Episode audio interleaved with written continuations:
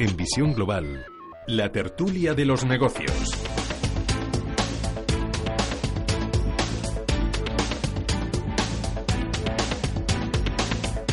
Pasan 40 eh, minutos de las 8 de la tarde, una hora menos para, en la comunidad canaria, apenas 20 minutos para que eche el cierre la principal bolsa del mundo y de momento se consolidan los números rojos, las caídas que llegan a superar más de 200 puntos en el caso del Dow Jones de Industriales, que cotiza ahora mismo en los 24.725 puntos, está perdiendo un 1,13%. Eso es lo que está pasando en los mercados y nosotros comenzamos nuestra tertulia de los negocios. Vuelvo a saludar a José Antonio Almoguera. José Antonio, buenas noches. Hola, buenas noches. Y al otro lado del teléfono saludo también a Pedro Fernández. Pedro, buenas noches. Buenas noches. ¿Qué tal estás? Todo bien lleno de demás. Esta semana contento, permíteme por compartir, pues bueno, lo que ha sido para la familia del rugby, pues todo lo que ha sido esta semana, ¿no? De si todo va bien, pues que España se consiga clasificar para el Mundial del próximo año.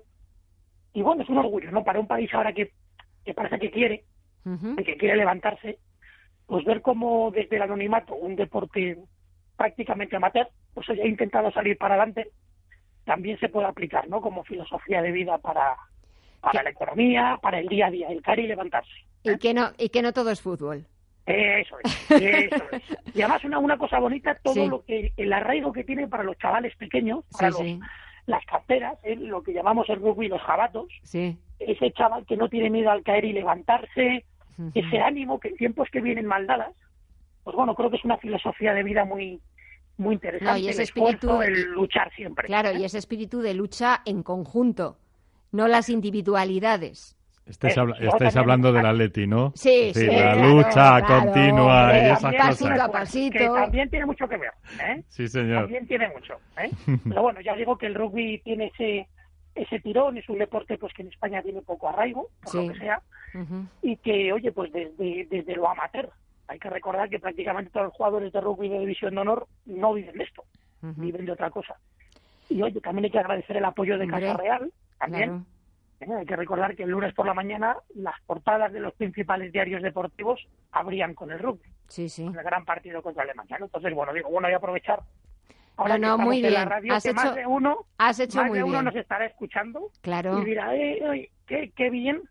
Y también para los niños, ya digo, ese eso que a veces no se transmite en las escuelas, que se debería transmitir, sí. esa, esa escuela de vida, ¿no? Que es el, el rugby, pues bueno, caer y levantarse, ahora que vienen días malos, de mucha lluvia, de mucho tal, pues bueno, hacer de la adversidad oportunidad. Pues sí. Pues sí. Eh, en unos minutos empezamos a hablar eh, y ponemos encima de la mesa, bueno, pues yo creo que me imagino que hoy va a ser monográfico también, como el Pleno del Congreso de los Diputados, sobre pensiones, pero dejadme porque antes nos ha llamado Pepa que quería preguntarle a José Antonio una consulta que tiene sobre la declaración de la renta. Y recuerdo que aunque estemos en tiempo de tertulia, pero si alguno de ustedes quiere llamarnos por teléfono para que José Antonio, nuestro experto en política, en, asesoría fiscal y financiera, eh, para que les dé eh, su consejo, les haga una recomendación, si tienen cualquier duda, buscan ese consejo de un profesional de todo un experto, seguimos poniendo ese número de teléfono a su disposición. Es el 91 533 18 51. Repito, 91 533 18 51. Pepa, muy buenas noches. Hola, buenas noches. Díganos. Mira, yo es que quería hacerle una consulta al, señor Almoguera. Sí. sí. Mira, eh, yo me jubilé en noviembre del 2016. Bien. Y me, tengo la máxima. Ahora tengo, tengo un plan de pensiones en tres sitios diferentes Bien. y 100.000 euros, de los cuales 70 tienen reducción del 40. No sé qué hacer. Bueno, pues lo, la primera cuestión importante, Pepa, es que eh, tienes el año en que te has jubilado, es decir, 2016, 2017 y 2018 Ya para sé retirarlo. Que lo tengo que recoger hoy. Ya sé que lo tengo que recoger este año. Esto lo Perfecto, tengo claro. ¿eh? el Sí. 31.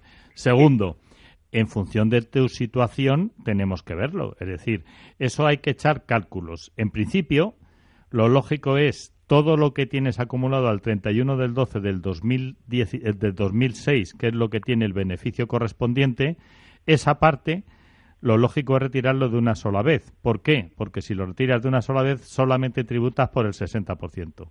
Y el resto que tienes a partir del 1 de enero de 2017 en muchos años, en cinco años, en cuatro años, intentando que no te incremente mucho tu declaración de la renta porque la progresividad del impuesto hace que pagues muchísimo hasta el 45%. Y esto que te estoy diciendo siempre con números. Es decir, hay que echar los números pertinentes para saber en un momento determinado si te interesa. Hay veces, y yo con algún cliente que he tenido en el despacho, hemos echado números y hemos dicho, oye, aunque perdamos el 40% de bonificación, nos interesa quitar solamente la mitad de lo que tenemos bonificado y el resto en 10 años, 15 años, es decir, depende de tus necesidades.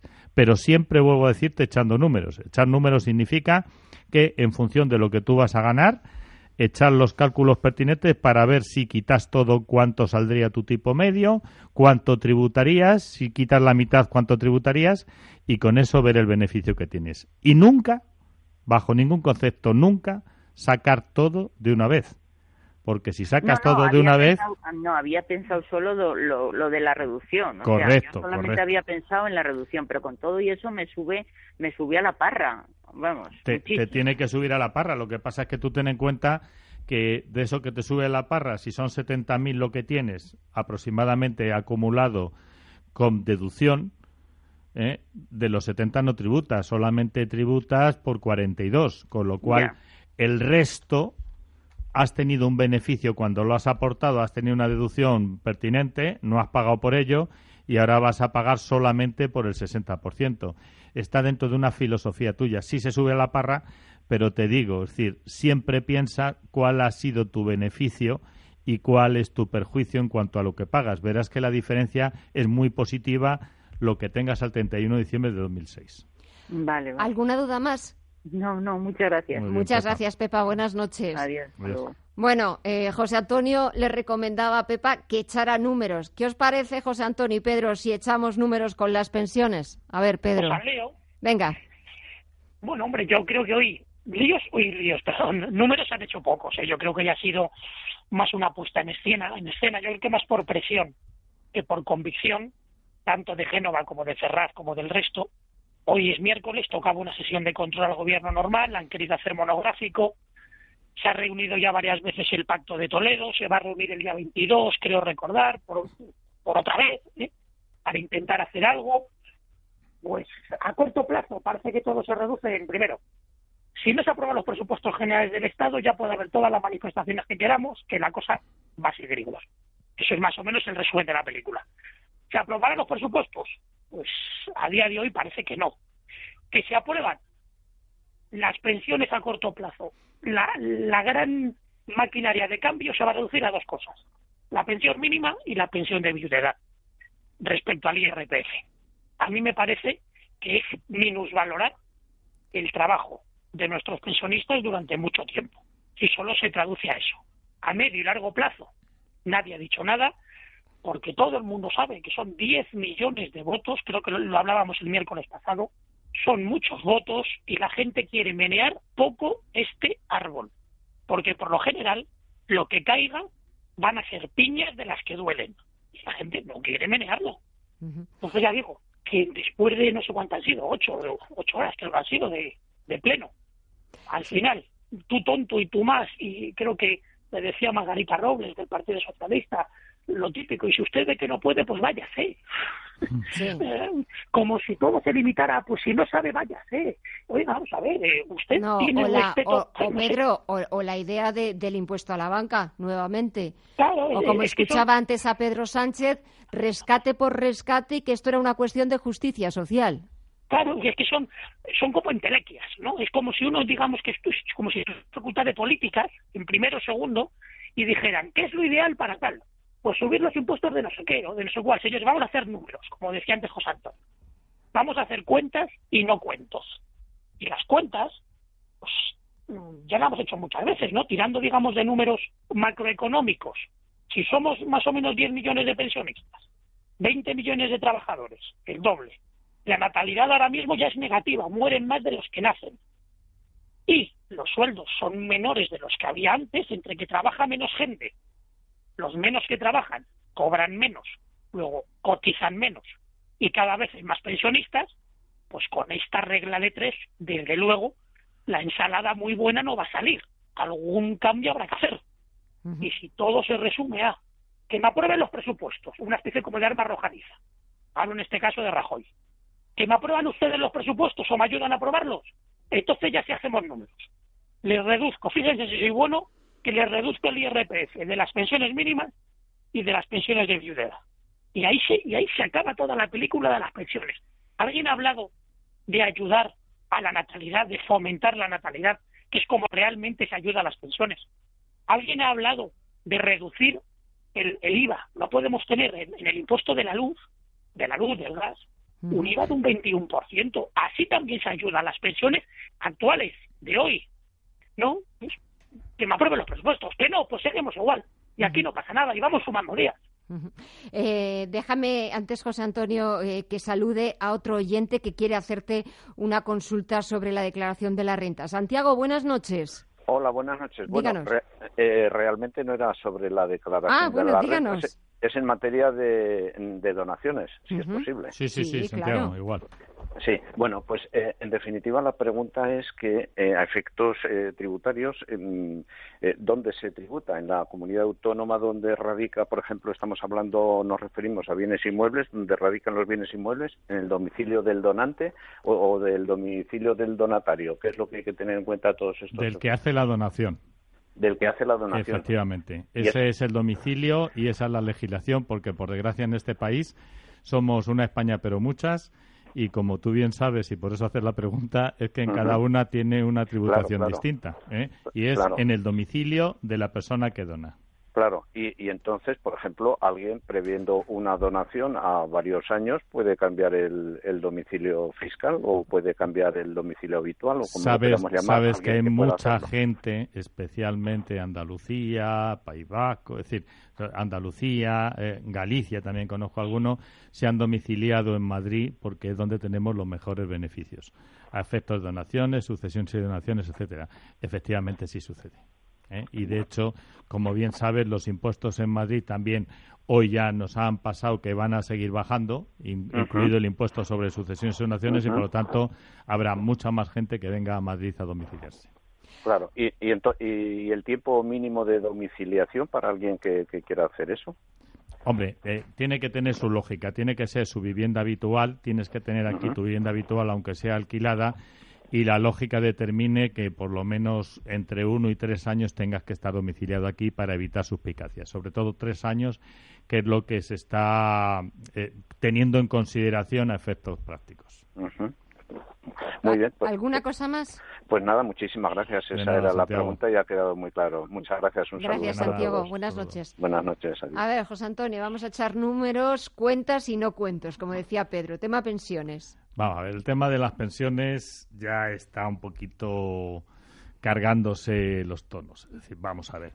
Por parte de Rajoy, eh, yo estoy de acuerdo. Es decir, hay que subir las pensiones mínimas porque son muy mínimas. Os recuerdo que el 65% de los pensionistas ganan menos de 1.000 euros.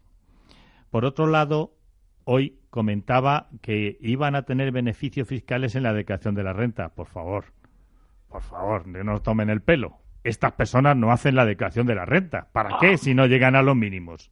Es decir, ¿a quién le vamos a dar el beneficio? ¿A los que más cobran? Es decir, que yo, yo hoy cuando lo escuchaba ya estaba mm, perdido. Digo, no sé quién ayudará a Rajoy a decir estas cosas. Por otro lado, los impuestos a la banca. Los impuestos a la banca, es decir, ¿quién se cree que es la banca la que va a pagar los impuestos? No nos lo carga a nosotros a, través de comisiones para que seamos los clientes, los que tenemos operaciones con los bancos, los que la pagamos. Por lo tanto, estaríamos dentro de una filosofía rara, rara y, engañifa, así que una, un eh, engañándonos continuamente a nosotros mismos. Y sobre todo, teniendo en cuenta cualquier subida de impuestos, lo que hace es bajar la recaudación, estropear la economía y por otro lado hacer que esto no funcione. tanto, Soluciones. Un poco Pedro lo decía. la solución práctica es tener más niños, y no vamos a decir cómo ni nada, hay que haya más niños, y por otro lado, que haya más gente trabajando. Y para que haya más gente trabajando es ayudando a la economía. No está mal subir las pensiones de las personas que cobran muy poco. ¿Por qué? Porque todo ese caudal de dinero, los que cobran menos de mil euros, va a ir a la economía, porque va a ser consumo, porque lo necesitan. Y hay otra pata también que se podía utilizar en vez de subir impuestos y hacer esto. Es decir, ayudar a esta gente con unos bajos salarios para que tengan suministros dignos. Es decir, que en un momento determinado el que cobra 800 euros, que no puede ni poner la calefacción, pues hombre, que tenga unas eh, garantías de que el coste va a ser mínimo para ellos en función de los ingresos. Esto es lo que hay que ir mirando. Es decir, yo, se van a seguir pegando. Todo el mundo dice tonterías, porque están diciendo tonterías. Es decir, eh, cada vez que, que, en el PSOE abren la boca, yo me acuerdo cuando las pensiones no las subieron. Es que eh, y estamos hablando de Podemos. Podemos también me acuerdo cuando sus hermanos de Grecia han bajado a la mitad de las pensiones. Vamos a ver, seamos lógicos. Hay un dinero, ese dinero hay que repartirlo. Hay que repartirlo la mejor forma posible, pero como bien decía Pedro, el problema no es a corto plazo, que hay que hacer algo a corto plazo. El problema es a medio y largo plazo, porque si no, no habrá pensiones para nadie porque no habrá cotizantes. Eh, dejadme que tengo que hacer una pequeña pausa, nada, apenas en dos, tres minutos. Después, a la vuelta, hablaremos eh, del cierre de la bolsa norteamericana y otra llamada que también está esperando el Consejo Experto de José Antonio Almoguera. Nada, en unos minutos estamos de vuelta con nuestra tertulia de los negocios. Hasta ahora mismo. En Radio Intereconomía, Visión Global.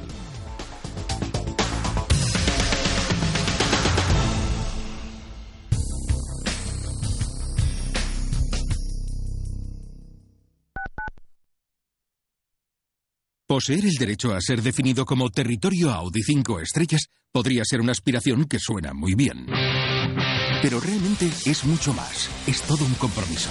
El compromiso de todo el equipo que forma Audi Retail Madrid con el trabajo bien hecho para que pase lo que pase, siga disfrutando de su vehículo nuevo o de ocasión en todo momento. En Audi Retail Madrid, vender un Audi no es el final del proceso, es solo el principio. Audi Retail Madrid, a la vanguardia del servicio. ¿Le gustaría aprender a invertir en los mercados financieros? Asista de manera gratuita a las jornadas de trading CFDs, Forex y mucho más que Admiral Markets organiza el 22 de marzo en Madrid. Con Admiral Markets aprenderá a operar en los mercados financieros con diferentes estrategias y análisis en tiempo real. Más información en admiralmarkets.es. Admiral Markets, su broker de confianza. Los CFDs son un producto difícil de entender. La CNMV considera que no es adecuado para inversores minoristas debido a su complejidad y riesgo.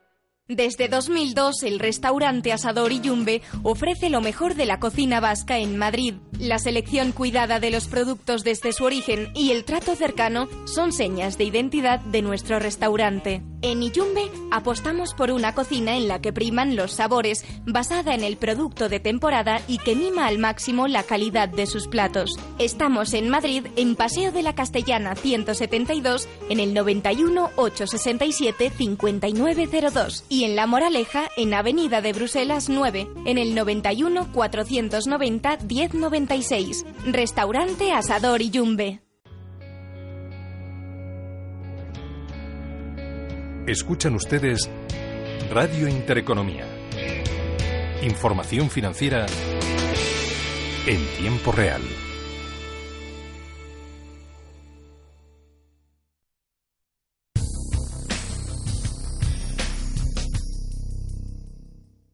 ¿Está harto de que le hagan esperar por teléfono? ¿De que no le expliquen las ventajas de contratación en su seguro? Puede contar con Incos. Le damos un trato personalizado y le ofrecemos un ahorro en su seguro. No espere más y llame a Incos 91 032 6947. 91 032 6947. En Radio Intereconomía, Visión Global, con Gema González.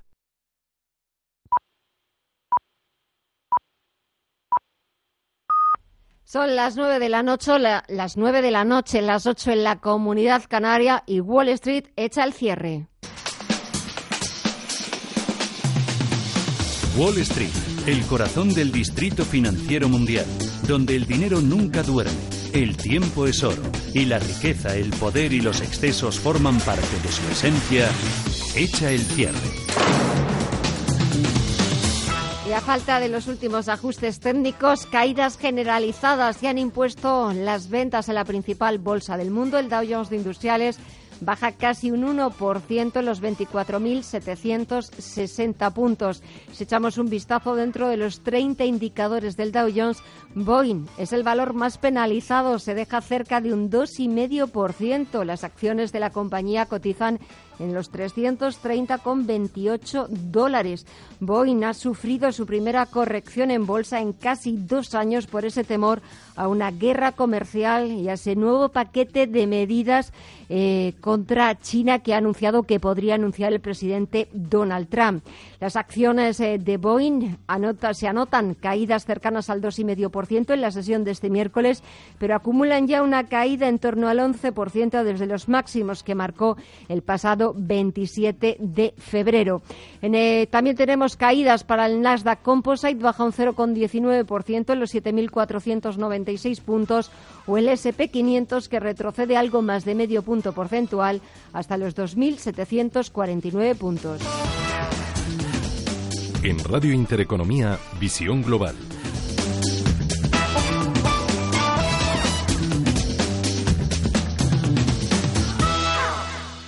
Pues eh, dejamos el cierre de la bolsa norteamericana, esas caídas generalizadas, el temor de los inversores a esas nuevas medidas proteccionistas del presidente Donald Trump, que si os parece hablamos en los próximos minutos, pero quiero dar paso a la siguiente llamada. Antonio, buenas noches. Hola, buenas noches. Díganos. Mi pregunta está en base también al rescate de fondos de pensiones. Yo preguntaba al, experto, yo tengo fondos de pensiones, eh, me jubilé en el 11 y creo que tengo 8 años, tengo hasta el 19 para rescatarlo. El problema es que mi pregunta es la siguiente. Eh, todo es de anterior al 2006 lo puedo sacar todo con el 40%, pero podría hacerlo de una manera mixta, sacar solo una parte con el 40 y la otra dejarla para ir retirando poco a poco según mis, mis rentas. Esa es la pregunta. Sí, Antonio, pues efectivamente. Eh, os recuerdo que todo lo anterior al 2010, lo que teníamos acumulado, si nos hemos jubilado antes de 2010, se, podríamos sacarlo con beneficio del 40% hasta el 31 del 12 del 2018 en tu caso, efectivamente, como te has jubilado en el 2011, tienes ocho años, que será hasta el 2019.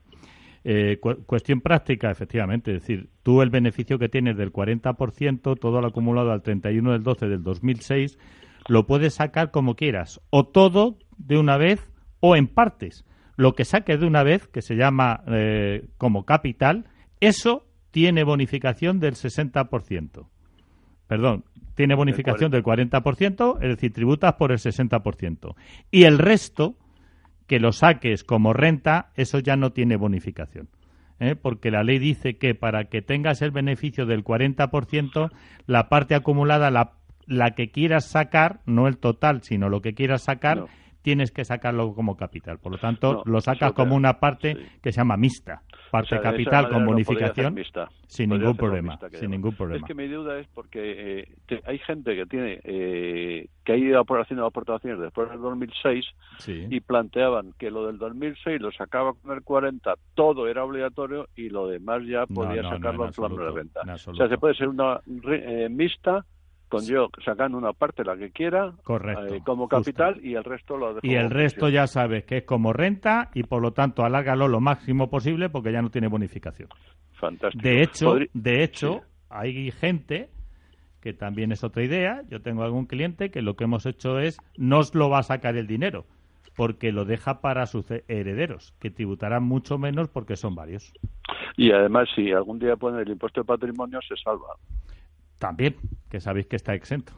Que por eso yo he pensado sacar una parte pequeña en capital y el resto ir retirando poco a poco y ir dejándolo por si algún día poner el impuesto de patrimonio. Perfecto, me parece muy bien.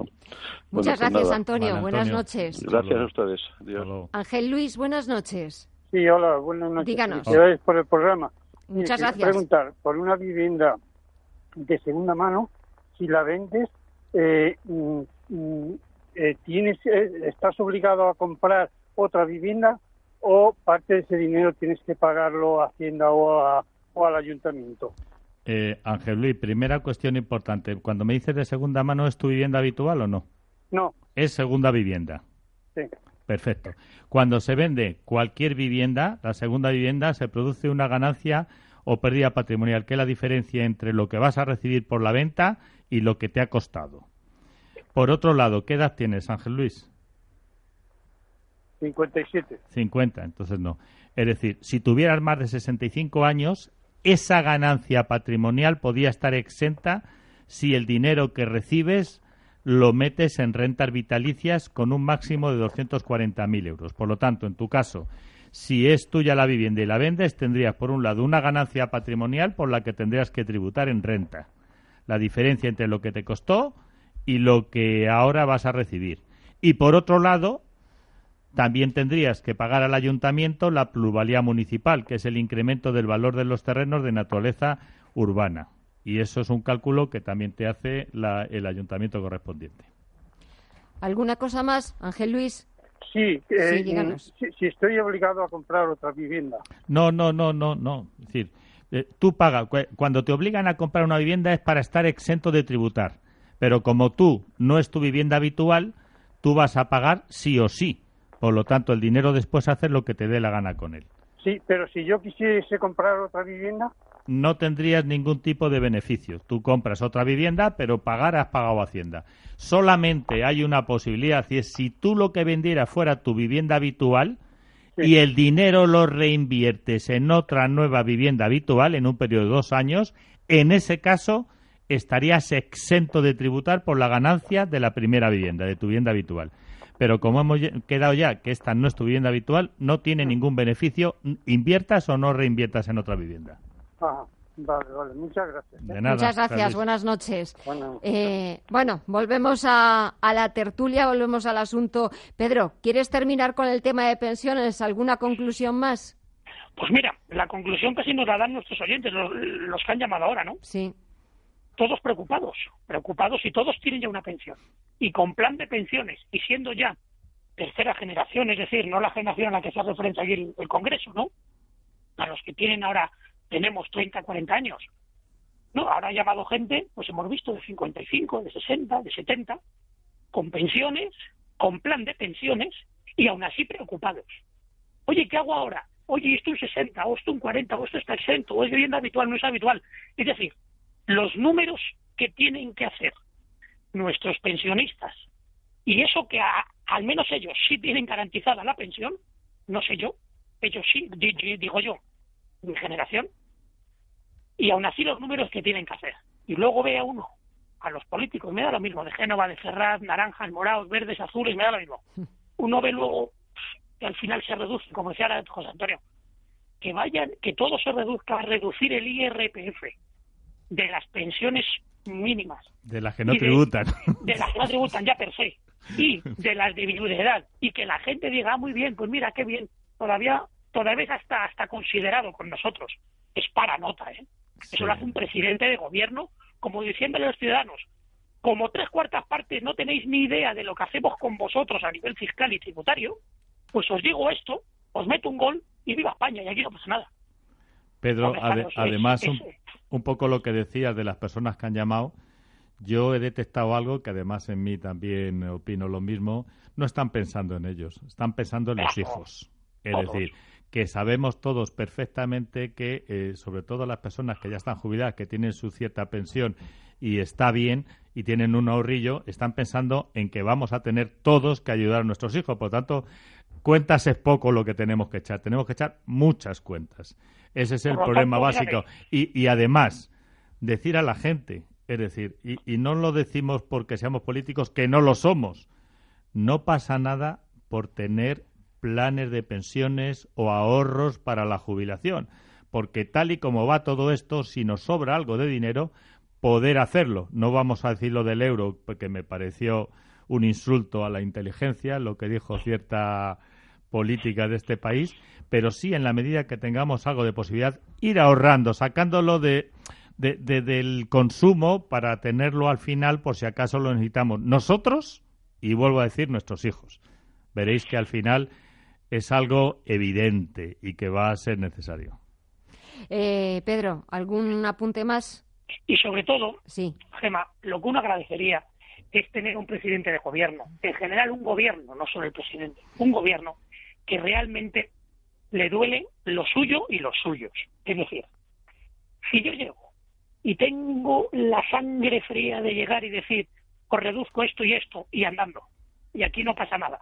Y no hablo de fomentar familias, de fomentar natalidad, de fomentar conciliación laboral. El día 8, hace una semana, celebrábamos el Día de la Mujer. Había que hacer huelgas. Todo el mundo tenía que ser feminista. Y, bien, ya ha pasado el Día de la Mujer y ya nos hemos olvidado. Nos hemos olvidado que la conciliación laboral repercute a todos, pero en gran parte a la mujer. Y así también se ayuda a la mujer, y por extensión a la familia, y por extensión a España entera. Bueno, por eso se sigue sin hablar. Claro, pues no sé, no sé si es que a lo mejor ya dan por hecho y no lo dicen.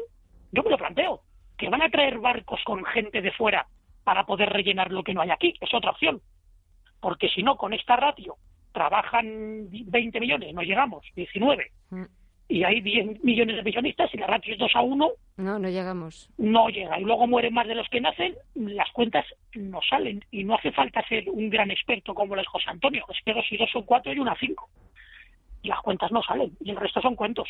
Sí, y además una cuestión práctica, Pedro. Es decir, que todavía hay muchos parados. Es decir, que si mm. no salen las cuentas, que efectivamente hay que mirar a, medio y largo plazo, pero a corto plazo hay un montón de parados todavía que dónde van, es decir, que, tienen que estar ahí. Y los puestos de trabajo es cierto que se están creando, pero son temporales y, claro, exacto, añade eso al número de parados, los puestos, la temporalidad de la que tanto también luego eh, se quejan y critican los sindicatos. Pero eso nadie da soluciones, ¿eh? Yo ya no voy a echar la culpa al gobierno. A nadie da soluciones, ni el gobierno, ni los de enfrente, ni los amigos de los de enfrente. Nadie. Yo entiendo que, que en tiempos tiempos de guerra no hay pan duro. Es decir, si cuesta hacer o crear puestos de trabajo y los que se crean no son los idóneos, bueno, pues vamos a, no intentar eh, echar, sal sobre la herida, ¿no? Es decir, que no es lo ideal, estamos de acuerdo. Que ahora mismo no es normal que un, creo que lo hablábamos el miércoles pasado o hace dos miércoles, mm. que mm, hablábamos de que ahora mismo de cada cinco licenciados con máster, pues creo que eran tres, que estaban ganando menos de 1.300 euros y que después de cinco años seguían pagando el máster para el que eh, para el que habían invertido y que todavía seguían pagando, ¿no? Entonces uno dice que no es lo sabemos, pero al menos, al menos, puestos a saber lo que hay, vamos a intentar ver el vaso medio lleno, a intentar remar, es decir, vamos a generar puestos de trabajo, vamos a, a animar lo que hablábamos antes, no intentar hacer de la adversidad oportunidad. Vamos a intentar levantar esto como se pueda, aunque sea gatas. Y luego ya empezaremos, digamos, a, a erguirnos, a sacar pecho y a poder coger cierta velocidad de crucero. Es cierto que con unos sueldos de los que tenemos y cotizando lo poquito que se cotiza con mil euros y teniendo tres millones y medio de parados, muriendo más de los que nacen y trabajando 19 millones, tres millones y medio de parados y nueve millones y medio de pensionistas, pues claro, eso desde luego no parece que sean los números idóneos de un país de la OCDE, ¿no? Bueno, pero son los nuestros, es lo que hay. Toca remar. A corto plazo, hoy leía, por ejemplo, que la COE calculaba, a mí me, parece que se han venido muy arriba, pero bueno, que para 2020 se van a crear 900.000 puestos más de trabajo, que España este año crece un 2,9 y en el 19 crece un 2,7, decía hoy la COE. Me quedo con lo primero, que se van a crear 900.000 puestos de trabajo a razón de casi medio millón por año. ¿Que no van a ser puestos de trabajo estupendos? Lo sabemos. ¿Que van a estar ligados al sector de servicios? Casi seguro. ¿Que vamos a depender en gran medida de los 80 millones de, turistas que nos vienen a visitar todos los años? Posiblemente, directa o indirectamente. Estamos de acuerdo. Pero al menos, al menos, como decía, se va uno levantando. ¿Bien? Pero eso sí, sin proyecto a medio y largo plazo, hablo en este caso de pensiones, es complicado. Es que es muy complicado y sigo sin echando en falta que se hable de, de echar una mano a las familias a partir del segundo hijo. Y de crear empleo. Eso es lo fundamental. pero de verdad, como tú bien dices, pero a lo mejor crear empleo de verdad, Pedro, tiene que estar vinculado con algo que no estamos viendo. Es decir, vamos a ver qué empleo es el que necesitamos. Es decir, a lo mejor no necesitamos tantas carreras, tanto máster y tanto todo. Vamos a ayudar a las empresas. Yo que clases hablaba el otro día con un padre y le decía, ¿y por qué tienen ustedes en, mente la obligación de que el chaval tiene que hacer una carrera? Lo mismo al, mismo, a, lo mejor al chaval le vale con un, un, lo que se llama un ciclo superior en la universidad, que son dos años, que es una especie de FP, que vale con el bachillerato, sin haber hecho la selectividad, bachillerato aprobado, el chaval hace dos años, y luego, si ve que le gusta o no, pasa ya a primero de la carrera respectiva en función de lo que haya estudiado antes, el ciclo de grado superior. Y que no tengamos miedo a la formación profesional, pero que en este país como... Es más, creo que debería ser requisito sine qua non. Porque creo que hay mucho parásito en la universidad, que nos cuesta un dinero. Sí, sí, sí, sí. Y gente que en vez de sacársela en cuatro años se la saca en siete y hablamos de carreras que no son ni navales, ni medicina, ni caminos. ¿Bien? Y se la saca en siete añazos. Es decir, va a medio año por curso, si le va bien. Y eso gratis. ¿Bien? Gratis quiere decir con las rebajas que conlleva la universidad pública. Es decir, a lo que voy con esto es que, oye, mm, hay que hacer un proyecto de nación, que es lo que no tenemos, a medio y largo plazo, que conlleva efectivamente empleo, que conlleva pensiones, que conlleva natalidad, que conlleva los aspectos básicos de una sociedad, una nación que, quiere ir a más. Hoy, por ejemplo, eh, bueno, pues se impartían unas ponencias interesantes en la Escuela de Guerra sobre lo que se cree que va a ser el ejército para 2035, por ejemplo. Bueno, y se ve un proyecto, se ve que la gente se cuestiona cosas, oye, ¿qué vamos a hacer con esto? Hay que renovar maquinaria, hay que renovar gente. ¿Cuánta edad tiene nuestra gente ahora mismo que van a llegar a los 45 y muchos ya se les termina ya el contrato? ¿Qué hacemos con ellos? Está en el Constitucional, por cierto. Bueno, es decir, hay cierto proyecto a medio plazo, 2035. En este caso hablamos de Fuerzas Armadas, defensa. No veo que en Moncloa la gente se diga, señores, ¿qué queremos de España para 2035? De nuestras pensiones. No, pero ni de Moncloa, ni en Ferran, ni en ningún sitio. El problema fundamental es que están luchando en pelea de gallos en los políticos y no están mirando al pueblo, que es donde hay que mirar. Ah, amigo, amigo, porque hacen los intereses del de los partidos los intereses de la nación, en vez de al revés cuáles son los intereses que realmente necesita España y yo los incluyo en mi agenda política. No se hace y al final, ¿qué tenemos? Pues mira, que la gente trabaja. ¿Cuándo van a ser las próximas elecciones? Mayo del 19. Mm. Pues trabajamos para eso. Año y medio. Y lo demás, que se lo coma el que venga. Es una pena, es una pena hablar de estos términos cuando hablamos de, de toda una nación. Llevan año y medio para tomar alguna decisión en materia de educación, la Subcomisión de Educación del Congreso. Después de año y medio, todavía no se han puesto de acuerdo para decidir cuál es el orden del día. No, y encima el Partido Socialista se levantó de la mesa.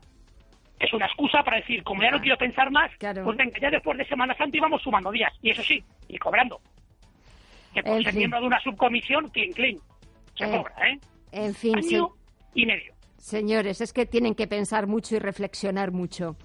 Es que no les entendéis, la vida del político. Bueno, José Antonio Almoguera, experto en asesoría fiscal y financiera, de verdad que ha sido un placer. Gracias. Y Pedro Fernández, profesor y, eh, abogado, también un verdadero placer. Buenas noches a los dos y os espero el próximo miércoles. Buenas noches. Un abrazo. Un abrazo. En Radio Intereconomía, Visión Global, con Gema González.